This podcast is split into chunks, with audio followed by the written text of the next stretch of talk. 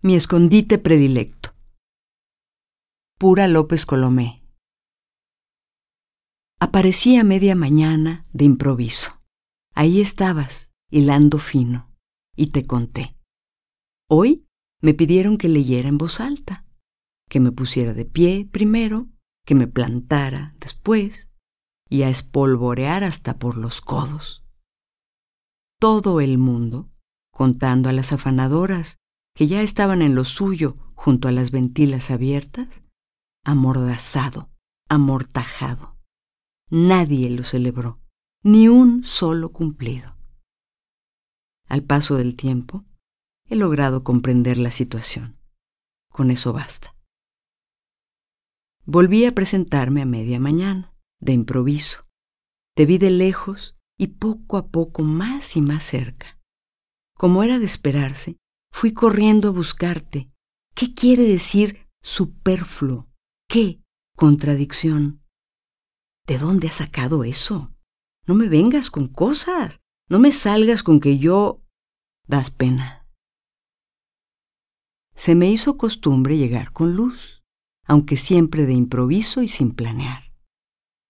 Llena de deseos de saludarte, de saber algo de ti, algo, lo que fuera, aunque fuera que había salido sin rumbo fijo, con el sol encima esa madrugada de invierno, pero ¿y qué?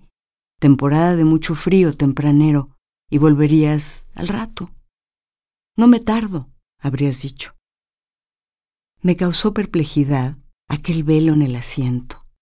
¿Qué estaría haciendo ese coche ahí, estorbando la entrada?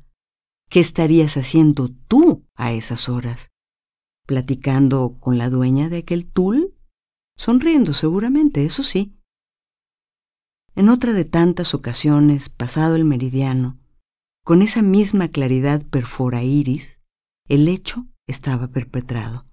Te había ofendido y feo.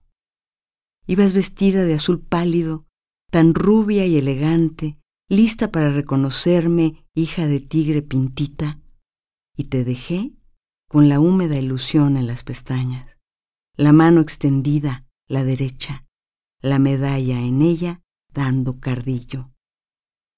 Entre dobles hélices, dobles heles, allá vas, allá voy, allá yo. Ahora, echando marcha atrás, yendo a un sitio anterior al meridiano, estoy empezando a caer, creer, caer, leer, a creer leer, a darme cuenta de que despejar la incógnita de mis dardos o mis blancos puede nunca tener fin. Aunque supiera bien con cuál herir de muerte. A ti, la experta en curar de oído, en lamer llagas a tiempo, en impedir que lo infecto eche raíces inmortales, tentáculos que las manos imaginan cortar, pero vuelven a crecer como cola de reptil, a carcajadas.